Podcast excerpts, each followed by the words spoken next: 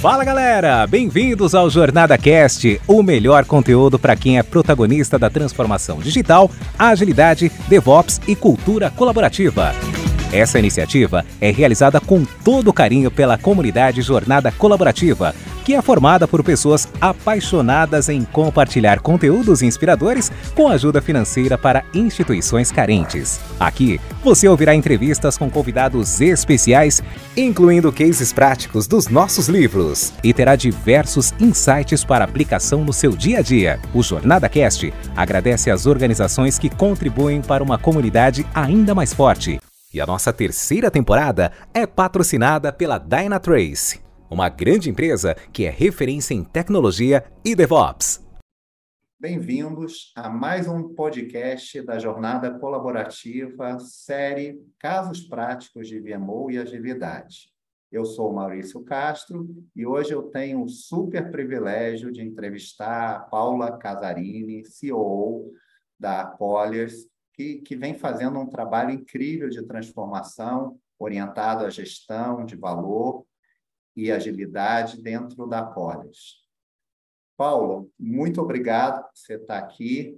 É, você poderia começar se apresentando para os nossos ouvintes, por, por, gentileza? Claro que sim. E primeiro, Maurício, muito obrigada pelo convite. Norberto também, que teve a gentileza de nos apresentar. É, bom, eu, eu sou é, engenheira civil por formação, né? Eu comecei a minha carreira da, na área da, da engenharia civil, sou especializada em avaliação de imóveis. Depois eu, eu, eu, fui convidada, eu cuidava aqui na Collier de toda a área de avaliação imobiliária, eu fui convidada para cuidar de uma das nossas unidades de negócio, que é aqui todo o negócio que a gente tem em São Paulo, que envolvia transações imobiliárias também. E desde 2019 eu sou a responsável pelas operações da Colliers aqui no Brasil. Então, basicamente, agora o meu trabalho é liderar a equipe na direção de resultados, que eles sejam positivos, que eles sejam crescentes e que eles sejam favoráveis a todos. Né? A gente aqui acredita que os resultados a gente consegue a partir do momento que as pessoas estão engajadas com a empresa e que esse engajamento acontece porque elas têm experiências boas com que tudo o que a Colliers tem para oferecer. Né? Durante o meu, o, meu, o meu caminho aqui, Maurício, eu fiz MBA pela Fundação Dom Cabral, executivo, e eu estou recentemente terminando a pós-graduação em psicologia organizacional pela PUC do Rio Grande do Sul. Então, conforme os desafios vão aparecendo, eu vou encontrando, e de alguma forma no meu caminho, eu vou encontrando pessoas que me ajudam e conhecimentos que me ajudam a me preparar melhor para aquilo que eu tenho pela frente incrível sua, sua jornada, tá? Sem dúvida, é através da colaboração com outras pessoas, é, é através de buscar estar é, tá sempre aprendendo o tempo todo, tá? Eu diria é, aprendendo, é, desaprendendo e reaprendendo tá? o tempo todo, tá? Eu acho que, sem dúvida, esse é, é, é, o, é o caminho mesmo. Tá? É, Paulo, você pode comentar um pouquinho para os nossos ouvintes aqui sobre a Polias, é, tanto no é, global quanto no Brasil? Tá? Claro que sim. A Colliers ela é uma, uma empresa de consultoria imobiliária. A gente começou lá em 1898, em Vancouver, no Canadá. No começo era uma operação de administração predial, né? property management, como a gente costuma falar aqui no mercado. conforme a empresa foi se consolidando, ela foi expandindo, mudando a própria forma de ownership que a gente tinha, uhum. é, a gente foi consolidando o negócio e hoje nós somos mais de 18 mil pessoas em 68 países, né? A gente trabalha em todo o ciclo de vida do imóvel, então, desde o aconselhamento em qual é o tipo de empreendimento que melhor se encaixa em determinado terreno ou imóvel, e a gente passa por toda a gestão da obra, a avaliação, a locação, a venda, a administração predial e, e quando a gente atende os ocupantes por facilities, né? A nossa missão aqui, Maurício, é ajudar o cliente a potencializar ao máximo a propriedade, né? Então, a gente tem uma oferta bastante diversificada de serviços, que de uma forma um pouco mais simples, ela se divide em dois. Então, temos pessoas que atendem proprietários de imóveis e temos pessoas que atendem ocupantes de imóveis, né? Quando a gente atende o proprietário, o que a gente tem que fazer é tratar este imóvel como se ele fosse aquele imóvel que a gente tem para o nosso investimento, né? Então, fazer com que ele tenha um, uma boa vida útil, com que ele tenha os investimentos e os cuidados que ele precisa ter, esteja alocado, esteja com, com tudo em dia, então ele cons consiga ser um, um ativo que dê o retorno que aquele investidor precisa. E quando a linha de serviço é focada no ocupante, é tratar o imóvel como se o meu pessoal fosse ocupar, né? Como se fosse deles para uso. Aqui no Brasil, a gente tem todas as linhas de, de serviço, estamos há 25 anos, completamos este ano, e, e sempre com a missão de, de fazer crescer o negócio de uma maneira sustentável, né? Eu, eu cuido da, da, da, das operações da Colliers, já te comentei com você desde o começo de 2019, e daí quando eu assumi esta posição, eu assumi com o, o, o pedido que acompanhou né, o convite, porque normalmente vem as duas coisas juntas, né? Então tem sempre um convite para você assumir um desafio e o desafio propriamente dito, né? E o desafio era fazer o negócio se desenvolver de uma tal maneira que ele crescesse sempre. Aí quando a gente fala crescer, é crescer em, em receita, crescer em EBITDA, é, no, no, no, resultado pro acionista. A Colliers ela tem um capital aberto nas bolsas de Toronto e de Nova York. E aí a gente é, sabe que tem um mercado, o mercado imobiliário, às vezes, ele ele está um, normalmente no começo das mudanças, né? Então a gente consegue sentir um pouco o, o, o termômetro de para onde, que, que temperatura que a gente vai ter, principalmente em economia e em desenvolvimento. E ter o objetivo de fazer o, o, negócio crescer numa proporção maior do que vinha acontecendo, ele te traz a necessidade de tentar descobrir que jeito diferente que você pode aplicar porque você já sabe de saída que se fizer do mesmo jeito não vai crescer, né? Vai dar o mesmo resultado. Né? Então foi aí que a gente começou a trabalhar com questões de mudança de cultura. E então como é que a gente faz para as pessoas entenderem e acreditarem que que existem coisas diferentes, que a empresa pede coisas diferentes e que o mercado está precisando de coisas diferentes, né?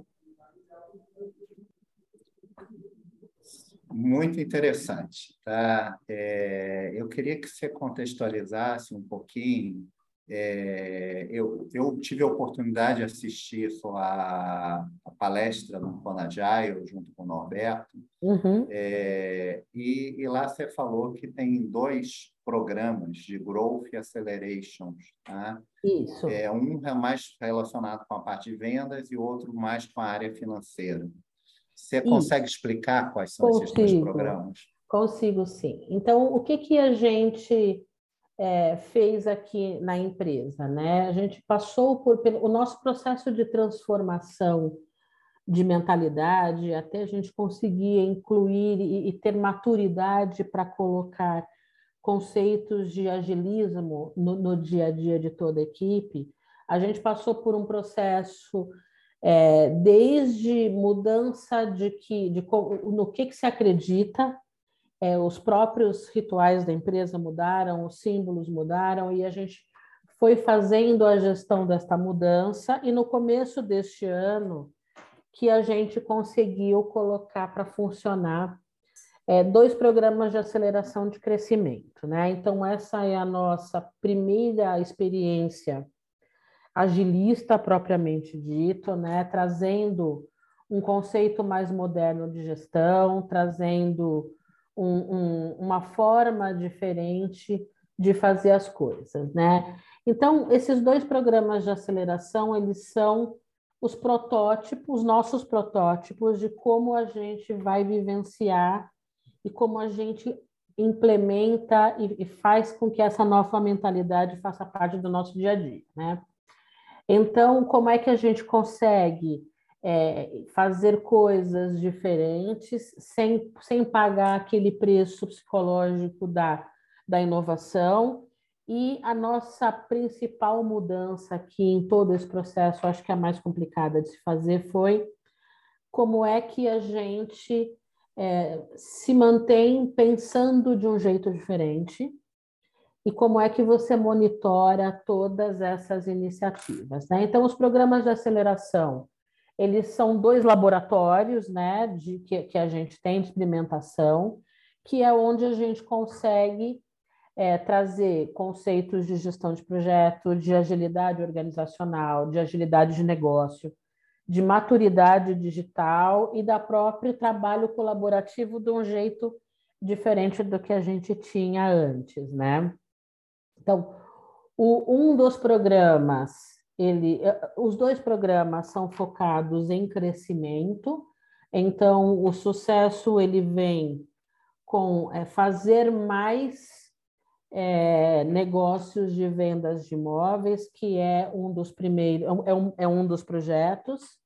Então, a gente tem dentro da área de transações imobiliárias, nós atendemos um público corporativo, né? nós somos B2B, e o, o, o que a gente faz é vender e alugar imóveis, fazer estruturação de build fazer estruturação de sale-leaseback, né? que são é, mecanismos financeiros que são lastreados em imóveis. Então, um dos squads, que, que, que é o pessoal que trabalha no programa de aceleração, trabalha focado exclusivamente na venda de imóveis. Então, o, o objetivo é buscar valor agregado neste tipo de serviço e fazer com que o resultado específico deste nicho ele seja potencializado, então já é uma linha de serviço super forte que a gente tem aqui.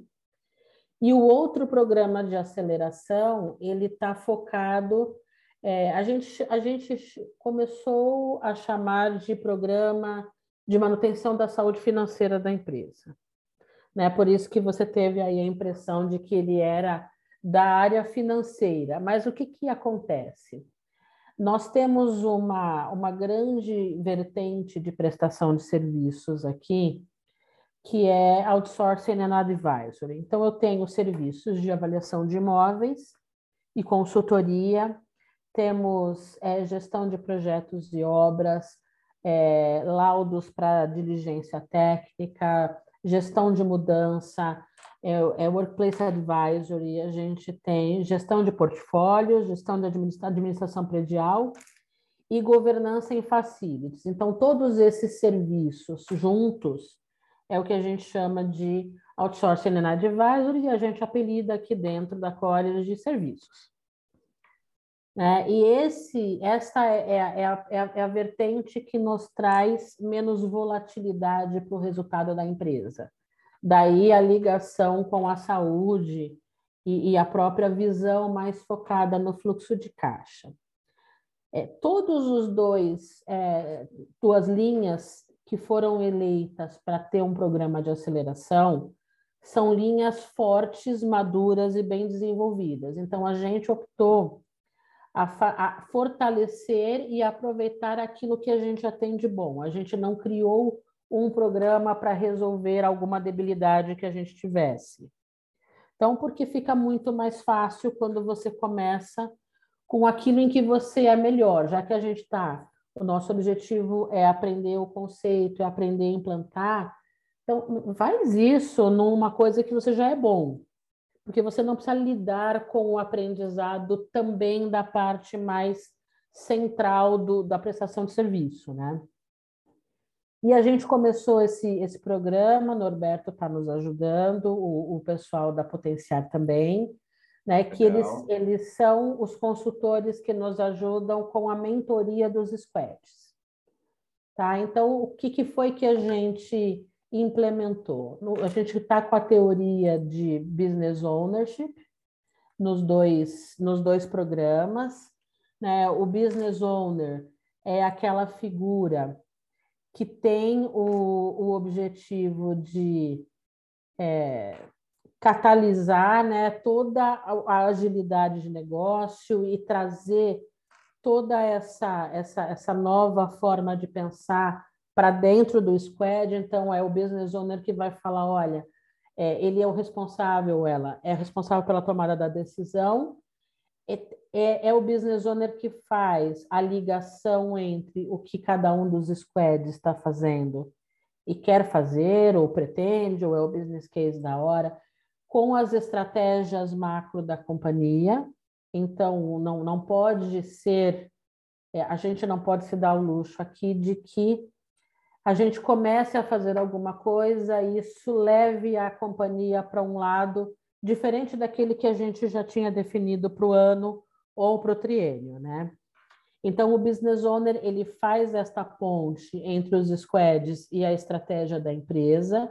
Ele precisa ajudar a fazer a tradução de mentalidade e falar para o squad, olha, presta atenção, esse jeito aqui que você está pensando era o jeito tradicional, ou em algumas ocasiões, como o, são protótipos, eu não tenho toda a empresa envolvida neles, todos estão acompanhando.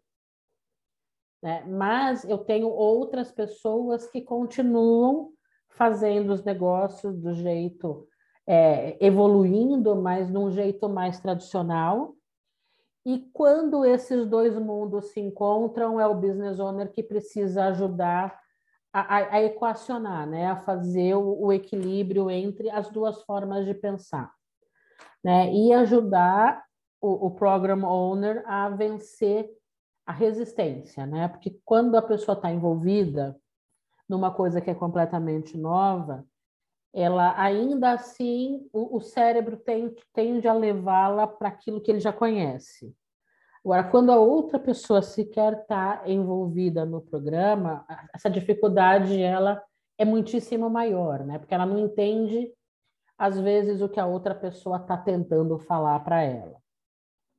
Cada um dos programas tem um program owner, que é a, a, o, o, o, é como se ele, ele é o representante do squad para trazer as tomadas de decisão, para trazer as situações, para informar o que, que é gargalo, aonde que o pessoal está tendo dificuldade e puxar a administração da empresa para a situação de como é que a gente tira isso e a gente tira esse gargalo, tira o nó desse fluxo, desse processo. Né? Como é que lida lá com, com a resistência do, do, de quem não está ou a dificuldade de quem está e está tentando se adaptar né? ao jeito de pensar. Cada squad tem um núcleo duro, como a gente chamou, então, no squad que o programa de aceleração que trabalha com vendas de imóveis, a gente selecionou vendedores, consultores, diretores, pessoas que ganham a vida vendendo imóvel, que sabem fazer isso com maestria. É, e além deste núcleo duro, a gente abriu para que pessoas da companhia fossem voluntárias para participar, que é o, o núcleo que usa o Squad para o nosso programa lá de, de carreira em nuvem, né? De, de, que é do, do próprio plano de carreira da empresa.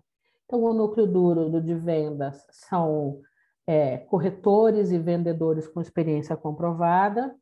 O business owner é o Ricardo, que é o presidente da companhia, que vem da área de transações, né? Esse é o histórico dele. E o outro, ao outro lado, que é o de serviços, a gente tem as pessoas que sabem e que é, coordenam ou trabalham como especialistas ou sêniores na prestação daqueles tipos de serviços.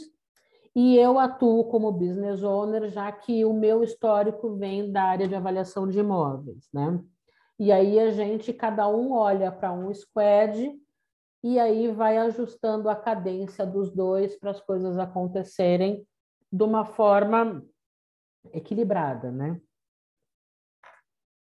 Não, super esclarecedor, tá? O modus operandi, né? É, qual que é o tamanho da, da, das duas squads em, em, termos de quantidade de pessoas?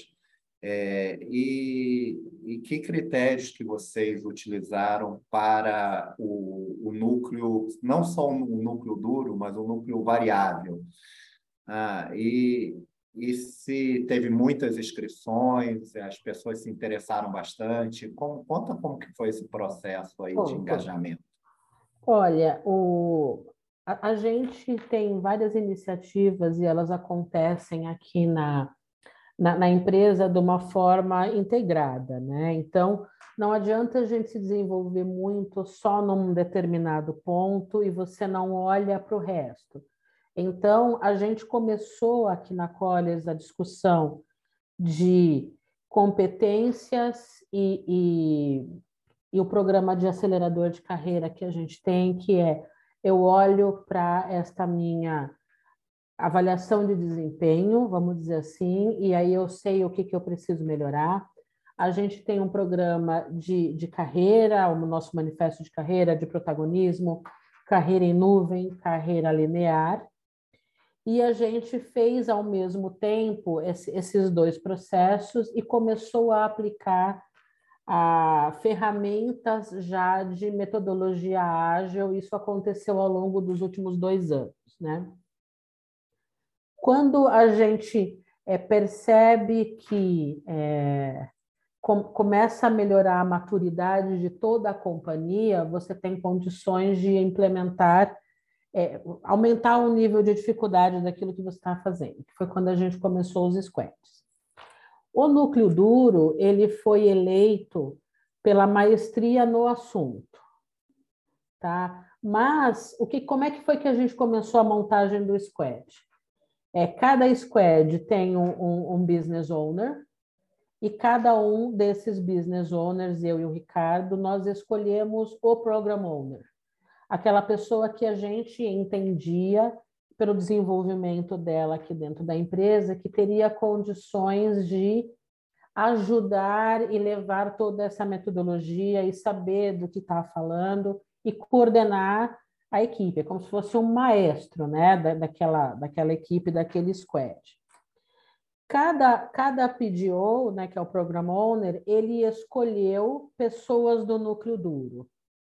Então a gente começa, mesmo com aquela teoria, o base da teoria do change management, né? Então você começa com quem é mais favorável à mudança, com quem se dá melhor com você, com quem aceita mais desafio. Então você não começa lidando com resistência, né? Você começa com quem tende a te ajudar e ter mais disposição para ajudar. Então os PDOs escolheram o núcleo duro e todo esse squad já montado agora com PDO e, e o núcleo duro, analisaram as candidaturas das pessoas que complementaram a formação do squad. Né? Então, cada um deles selecionou, escolheu, é, identificou por que, que estaria convidando determinada pessoa, qual é a característica, ou o talento, ou o atributo, aquilo que faz melhor e o que, que esperava desta pessoa dentro do squad. E quando eles foram convidados, eles tinham a opção de aceitar ou de não aceitar. E aí teve que ter um trabalho bastante firme de comunicação. Então, do, de mim, vamos dizer assim, para toda a equipe, de que se você for convidado e você não puder ou não quiser, não tem problema nenhum né? E, e, o compromisso de que não ia ter nenhum tipo de represália e, e que nada de ruim pudesse acontecer com a pessoa. Do mesmo jeito, existe um compromisso firmado, escrito, tanto meu quanto do Ricardo, de que se você participa de um squad e a condição do negócio que você faz dentro da Colliers não permite que você se dedique na medida que aqueles teus colegas do squad precisam que você se dedique, você pode sair o momento que você quiser. Né? Então, as candidaturas do, desse, desse pessoal que está usando o Squad como projeto em nuvem, carreira em nuvem, né?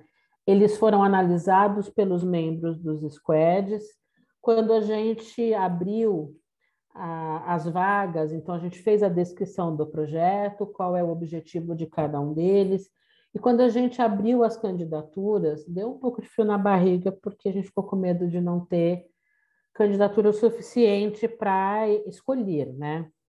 Mas a gente teve 12% de todo o, o corpo né, da Colliers no momento foi candidato. Então, 12% é bastante coisa. Principalmente quando você considera que a nossa estrutura é super horizontalizada, porque a gente trabalha atendendo o cliente. Eu não posso ser vertical porque senão eu crio um gargalo de atendimento a cliente, eu não resolvo o problema de ninguém.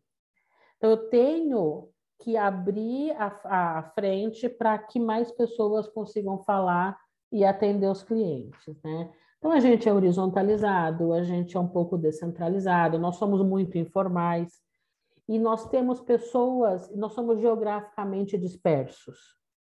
Então, eu tenho pessoas que estão em quase todos os estados do Brasil, a gente tem equipe que trabalha em outro país, então, é, o único lugar em que a gente se encontra certeza é, como uma amiga minha fala, é no cyberespaço, sabe? Quando tem uma grande coisa virtual e você se encontra com todo mundo. Porque encontrar fisicamente é muito complicado já. Né? Não. Cada squad deve ter umas oito pessoas. Ah, excelente, tá? Imagino é um até que deva ter sido. Que normalmente tem, né, o Maurício? Mas nós estamos oito em cada um. Não, perfeito. Né? Eu acho que tem algumas experiências que, que vão mais ou menos nesse número, tá? Então não acho que está que tá adequado. É, imagino que se 12% das pessoas se candidataram, é, vocês tiveram que fazer uma seleção bem, bem rigorosa. E até imagino que uma das preocupações foi para que as pessoas que não foram selecionadas, como comunicar para não, não desmotivá-las. Tá? Exatamente. Essa é a parte mais delicada, né? Então, teve toda uma conversa com todo mundo antes. A equipe sabia, eu não posso falar que 100% do pessoal sabia o que a gente estava fazendo. A gente comunica para todo mundo. Né? Uma, uma das coisas que a gente aprendeu aqui, Maurício, é que a comunicação, ela, ela precisa, de alguma forma, aquela tua mensagem precisa chegar para todo mundo. Para algumas pessoas ela chega para o WhatsApp, para outras por e-mail, para outras em reunião, para outras via Instagram. Para é, é, é, nós temos oito formas de nos comunicar com todo mundo e elas acontecem ao mesmo tempo. De algum jeito a gente pega, essa mensagem chega para alguém, sabe? Então tem intranet, tem Telegram, tem Instagram, tem e-mail, tem WhatsApp, tem reunião, tem chat em Teams é, e tem um canal de comunicação. Ah, do, do, do Instagram já falei. Então, quando a gente começou a explicar o projeto, o pessoal já entendia o conceito de carreira em nuvem. O pessoal já entendia muita coisa de mentalidade ágil. Né? Muita coisa é o básico, né? que já é para a gente muita coisa, porque a gente não sabia nada. Né? Então, conforme a gente foi abrir, abriu as colocações e depois anunciou os, os, os eleitos, a gente chamou uma reunião com todo mundo e a gente explicou: olha, para este momento e neste projeto, nós vamos começar com esta equipe, porque é, o Maurício vai aportar para essa equipe o conhecimento que ele tem de tal coisa. Então, foi muito direcionado tanto a escolha como a comunicação pelo qual é o atributo, o conhecimento, a habilidade que aquela pessoa tinha que encaixava com o que o squad estava precisando. Então, não era uma questão de você foi rejeitado ou você foi escolhido. Então, a, é, a, gente precisa de uma precisava de uma pessoa que tivesse entendimento de finanças. Então, veio uma pessoa, pessoa que cuida da área financeira dos empreendimentos. Então, determinado squad precisa de entendimento da área jurídica para diminuir o lead time de venda dos imóveis. Então, foi convidada uma advogada. Então, a, a formação ela é multidisciplinar, mas com qualidades que são necessárias para que aquele, aquele negócio seja concluído, aquela venda aquele volume de vendas aumente. Muito claro, tá? É fit mesmo de, da necessidade com, com o perfil, tá? Não que a pessoa não, não atenda, mas que ela tem, uma, tem um fit maior com, com, com determinada demanda, com determinada necessidade. Eu queria, Paula, que você comentasse um pouquinho das iniciativas que estão sendo feitas pelas squads. Né? Uhum. e, se pudesse falar, dar alguns exemplos de ambas as duas squads, o que está sendo feito de iniciativa, e também, se puder comentar um pouco resultado dessas iniciativas, o que está trazendo já uhum. de, de benefício para a Polis, tá? Tá. Ó, o, o...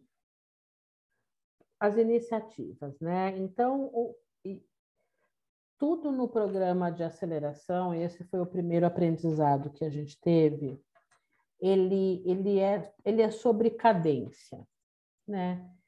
Isto não era uma coisa que a gente estava tão acostumado a ter, né? A gente sempre teve aquela reunião comercial que acontece determinado dia da semana, sempre naquele horário.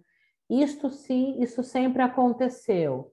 Mas quando a gente fala de cadência, a gente está falando de que numa reunião diária se conversa sobre esse tipo de assunto. Numa reunião semanal é sobre este outro tipo de assunto ou é com este outro foco. Então, enquanto num você fala mais de tarefa, no outro você fala mais de iniciativa, na outra cadência você fala mais de, de, de, planejamento, na outra você fala mais do aspecto estratégico, né?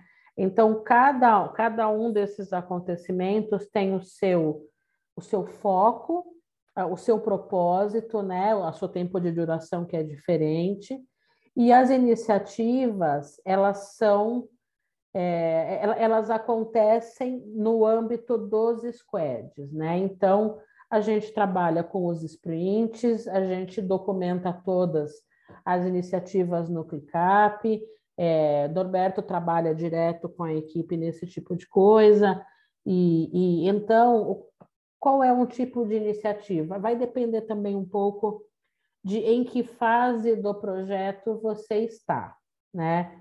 Então, vamos, vamos supor, num começo de projeto, e, e como seu objetivo é é, fazer mais vendas de valor agregado e começar a trabalhar por fluxo de valor, né? Então a gente sai da teoria de é a minha equipe industrial, que está só a equipe industrial que trabalha uma venda do imóvel industrial, e tudo tem que acontecer dentro daquela hierarquia, para o squad de vendas, ele está ajudando, trazendo ferramenta, trazendo metodologia, para que vendas de imóveis sejam feitas, inclusive as industriais. Né? Então, existe, eles, eles neste ano, nessa fase do projeto, eles ainda não são squads de atividade fim. Isso está previsto para começar a acontecer a partir do próximo ano, porque aí eu já tenho todo este núcleo duro, principalmente dos squads, vamos dizer assim, melhor habilitado para serem PDOs em outros squads. Então, a gente primeiro prototipou e isso agora começa, a, a gente espera que comece, assim, que nem os gremlins, né, a ficar é, se, se, se multiplicando e, e as coisas mudando dentro da companhia. Então, exemplos de iniciativas do, do primeiro sprint, por exemplo, é, é, levantar a pipeline da empresa toda, rever se todo mundo estava fazendo as coisas é, do, da, uma, da forma correta dentro do CRM da empresa, como a gente dividiu por, por faixas de valores de imóveis. Então, como é que está o pipeline em cada uma dessas faixas de valor? Qual é o mapa de relacionamento com o cliente que a gente tem em cada uma delas? Então, no começo, teve muita coisa que foi como, como se a gente traçasse um paralelo. Eu vou começar a fazer uma construção, a gente está preparando o terreno. Sabe, como se estivesse limpando, Sim, fazendo a, a terraplenagem. Né? Exatamente. E aí a gente começou a fazer as coisas começarem a crescer. O nosso, como resultados, por exemplo, já existem é, metodologias, métodos, processos que foram revistos. A gente já conseguiu diminuir o lead time aqui, que a gente chama de lead time, né? Porque nós vendemos imóveis. Então, uma venda de imóvel, dependendo da situação da economia, ela pode levar 12 meses, 36 meses, 48 meses. Então, são negócios de ciclo muito longo. Até você concluir, às vezes você tem prefeitura, cláusula resolutiva, aprova projeto, tira contaminação, acontece de tudo, né? Então, o que, que a gente começou a fazer? Como é que eu faço para diminuir este tempo entre eu assumir um imóvel para fazer a venda e a data que se assina a escritura deste imóvel, que é o que a gente está chamando de deal time no nosso caso. Tá? Então, isso daqui a gente já conseguiu reduzir, é, não reduziu absurdamente ainda, mas a gente já conseguiu encontrar coisas que, que dependem do nosso trabalho e que a gente consegue fazer com que isso já vai antecipando análise de documento, você vai tomando procedimentos diferentes daquele jeito que todo broker costumava fazer. Né? O nosso pipeline de vendas ele ele ele está mais é, fortalecido, né? A gente já entra o ano de 23 com um pipeline acho que quatro vezes maior do que a gente abriu 22 a gente sabe que pipeline, quem trabalha com venda sabe que não é tudo que você reverte. É. Né? Mas para você aumentar a sua chance de reversão e até a tua taxa de você precisa melhorar mais, né? Então a gente tá, tem, tem, já tem resultados nesse sentido e que, que são sensacionais, mas aqueles que dão mais felicidade, né? para mim pelo menos, é quando você começa a ver que é, eu tenho um squad que trabalha para aumentar o volume de serviços vendidos, por exemplo. E que com isso que está aprendendo a fazer, olha, eu posso aplicar isso e melhorar o jeito que eu faço tal coisa. A equipe que cuida de locação, que não está diretamente envolvida em nenhum desses dois casos, já começa a entender, porque a, a venda de para você fazer uma venda de um imóvel de um jeito bem feito, você precisa entender de como esse imóvel vai gerar renda. E aí, a pessoa que sabe fazer a locação, ela é a pessoa que melhor te ajuda a vender um imóvel bem. Então, quando essa pessoa que só trabalha a locação está inserida nesse universo de fazer venda, e começa a aprender os conceitos de agilismo e de fazer as coisas diferentes, inevitavelmente ela começa a mudar o processo de locação. Então a gente começa a, perce a perceber mudanças em vários graus de intensidade em outras áreas de negócio ou em serviços que são prestados pela plataforma corporativa também. Ah, então se você faz isso, isso funciona, Acho que na minha área financeira funciona assim, na minha área de tecnologia funciona de um outro jeito, e você vai emprestando aprendizado para melhorar outras coisas, né? E isso é super bacana, quando você começa a perceber que, que isso está incorporado no discurso e na forma, e que não é só espuma, sabe? Que de fato as pessoas estão fazendo as coisas. E não tem problema se faz errado. Começa a fazer, daí corrige. Melhor do que não fazer. Sem dúvida. Tá? É muito melhor é, a pessoa que, que, que é, comete um erro, mas está tentando transformar, está tentando inovar, do que aquela que está ali na mesmice, é, que, que não arrisca nada. Às vezes, ah, não comete não, erro muitas vezes porque não arrisca nada, é, mas, mas, também não traz nenhum resultado nem que. É erro, porque é. não conhece. É, claro. Ou aquele que apanha toda vez na mesma esquina, né? Ele sabe que se é, passa naquele é um vai apanhar, mas continua passando. Então, tem que forçar a fazer, ter coragem de fazer um caminho é. diferente, né? Sem dúvida. É um é... trabalho de todo dia, Maurício. Todo é um tra... dia, todo dia, todo dia, olhando para esse assunto, conversando sobre isso. Não pode perder a cadência. É, é trabalho que move, que, que envolve é, mudança de cultura, transformação. Né? É um trabalho aí que tem que ser de todo dia mesmo. Né? Não tem, não tem é. jeito. E, e não adianta querer fazer sem ser de cima para baixo. É, não, com certeza. Se não Sabe? tem patrocínio. Né? É, eu, eu não acho nem que o X da questão é o patrocínio. Eu é o exemplo, que... né? A liderança, por exemplo, a liderança servidora. Então você não é. pode, você não pode trazer uma história toda dessa e falar, tá bom, agora faz aí. É tem que estar tá junto. Tem que estar tá junto. Cada um no seu papel. Você não, você não deve fazer todos os papéis, mas você não pode tratar como faz essa tarefa e depois você me mostra o resultado. Não, não é assim que funciona.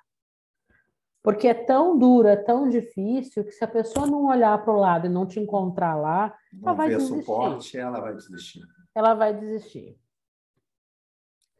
E, tem que, e você tem que mostrar que aquilo é importante. Então, toda hora você precisa mostrar que aquilo é importante e que aquilo que está sendo produzido, você tira suco daquilo. Sabe? Você tem que fazer a maior quantidade de coisas possível para. Então, se você faz um, um trabalho e aí o squad se dedica, e você tem um mapeamento, por exemplo, de, de relacionamento de cliente, você precisa imediatamente começar a usar aquilo, não pode deixar esfriar. Então, não é sobre eu tinha uma iniciativa, eu tenho um entregável, check, ele está entregue. Tá bom, entregou, como é que começa a usar? Começa a usar imediatamente. E aí começa a medir o resultado. Quando você começa a medir o resultado, imediatamente você vai rever se você tinha feito do jeito que precisava fazer ou tem que melhorar. Então, são, são, são trabalhos que não têm fim. Melhoria contínua. Exatamente, exatamente.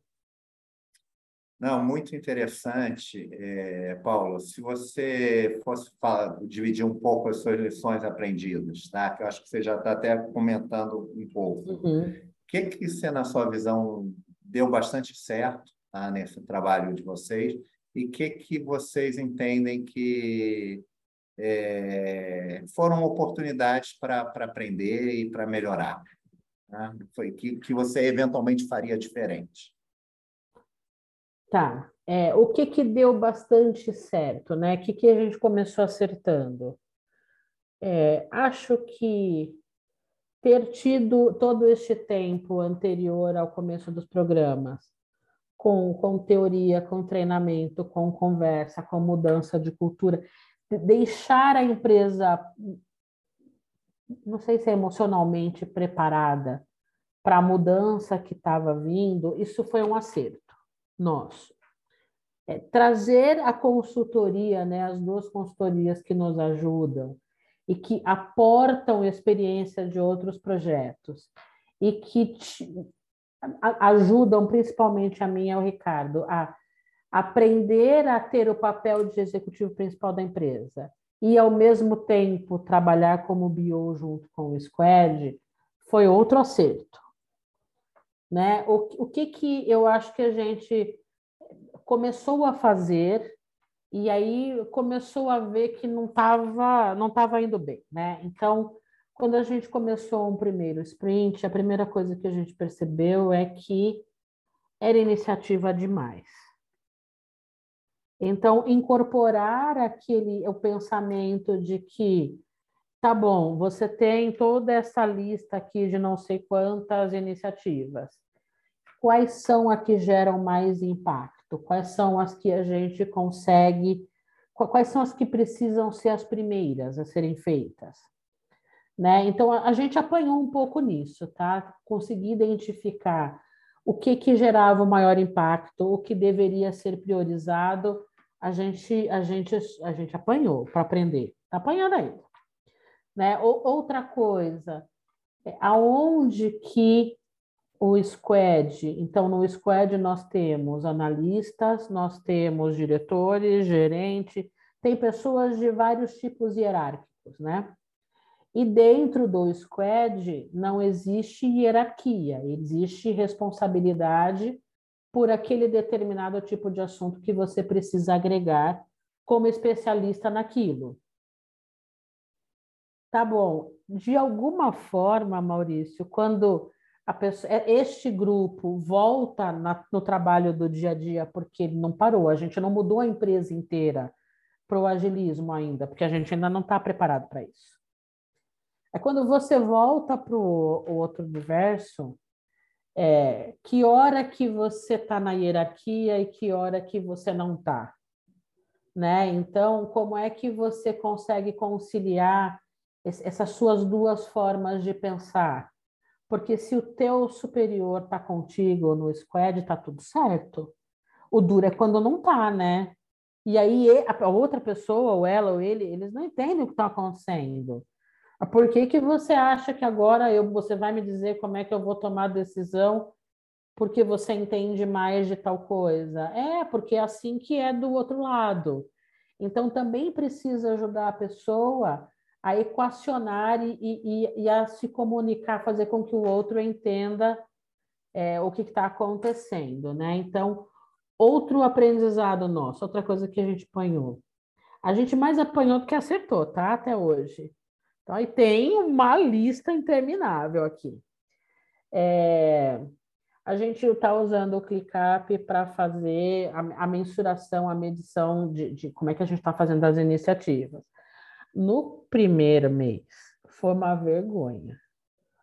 Sabe, era um tal de esqueci de entrar, esqueci de colocar, eu fiz, mas não falei. Coitado do Norberto. Norberto levou uns três, quatro meses para botar esse negócio meio mais ou menos funcionando. E aí é o PDO que fazia tudo, aí ele, eles se confundiam. Aí a, a, a gente tem o, o PDO de, da área de vendas, ele é um, um corretor, né? ele é um broker que vende imóveis, que veio de avaliação e tem experiência em todo esse tipo de coisa. E o PDO do nosso squad de serviços é a responsável pela área de gente da Colliers. Então, o PDO lá, ela tem características de gestão, porque eu tenho várias linhas de serviço que precisavam começar a se integrar. Então, qual que foi o atributo que foi escolhido, né? Uma pessoa que tivesse características de facilitação, de mediação, que pudesse ajudar a botar todo mundo no mesmo ritmo, né?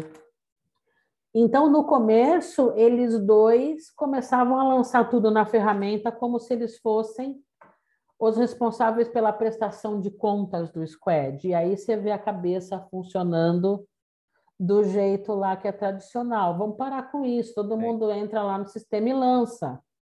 Não, não precisa ter um, um, um facilitador para lançar tudo. É muito, é muito luxo, né? No mundo do agilismo, ter um negócio desse não rola, não funciona. Legal. É, e, e aí, conforme a gente, a gente vai passando para outro sprint, acho que o mestre fica mais forte, sabe? A, a gente vai encontrando outras dificuldades e tendo que superar, que nem videogame, né? Você vai passando de fase, vai ficando mais difícil. Vai ficando mais difícil, mas você também vai ficando mais preparado para jogar. Exatamente, exatamente. Não, muito interessante, tá, Paulo? É, para a gente finalizar, queria uhum. ver se você queria deixar aí suas mensagens finais, tá? E que recomendações que você deixaria para os executivos que estão assistindo esse podcast, tá? Uhum. É, e que estão aí iniciando suas jornadas, tá? É, uhum. que recomendações que você deixaria para para as outras Paulas que estão nas outras empresas, tá? É, eu, eu acho que minhas recomendações elas elas são assim, a gente quando a gente está numa posição de dar resultado ou dar resultado de um jeito diferente ou você quer um crescimento que seja sustentável, quer dizer, eu, eu vou fortalecendo a empresa para ela, ela fazer coisas diferentes, né? Então, o que, que acontece, Maurício, com uma empresa de prestação de serviço como a Colliers, por exemplo? Eu, eu não vendo produtos, eu vendo um serviço. Um serviço, ele tem é, um, um, ciclo de vida de um determinado tamanho, cada um na sua linha de, de atuação, mas no dia 31 de dezembro zera, e eu começo tudo de novo. Então, quando você tem uma problemática dessa forma, você fica muito escravo de é, ter medo de arriscar a fazer uma coisa diferente, porque você precisa começar tudo do zero de novo. Né? Então, meu conselho é não tem, não tem a preguiça de fazer as coisas, porque toda mudança você fica pensando por que, que eu vou me meter a fazer isso tudo né? Então não pode ter preguiça, não pode ter medo. É, você tem que saber em que, em que medida você pode arriscar. Então eu sei, é, pelo menos até agora eu sei, não sei se é assim que é, é que eu não posso arriscar mudar 100% das minhas linhas de negócio para funcionar desse jeito. Então tá bom, então vamos prototipar e aprender pequeno e errar pequeno e depois a gente vai replicando. Eu não sei nem se o termo é escalar, ele não é escalar, eu não vou fazer isso, ficar é, a, usar a mesma coisa e, e, de repente o meu resultado vai ser escalado assim. Eu vou aprender e vou conseguir fazer isso em outras linhas de serviço que têm naturezas distintas. Quando o meu resultado é, eu acho que você espero. pode escalar o método, né? O jeito Exato. de fazer, não, não, não, não fazer as mesmas coisas, fazer o coisas jeito diferentes. De pensar em fazer coisas diferentes, porque nem a coisa diferente de uma linha de serviço vai funcionar para outra. Com certeza. Né? Então, mas não pode ter, não pode ter medo e não pode ter preguiça.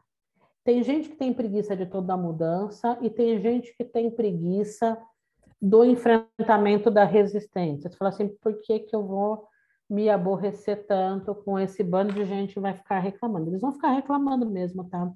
Até eles entrarem na zona de conforto deles e essa mudança ser confortável para eles, ah, vai tocar violino na tua porta. Sabe? Vai acontecer, mas passa, viu? Aguenta que passa. Não, fantástico, Paula. Queria te agradecer Eu tá, o seu tempo. Tá? Foi, foi incrível. Tá? Acho que você passou insights muito interessantes, baseado na sua experiência prática, que é o, uhum. que é o uhum. mais, mais interessante. Tá?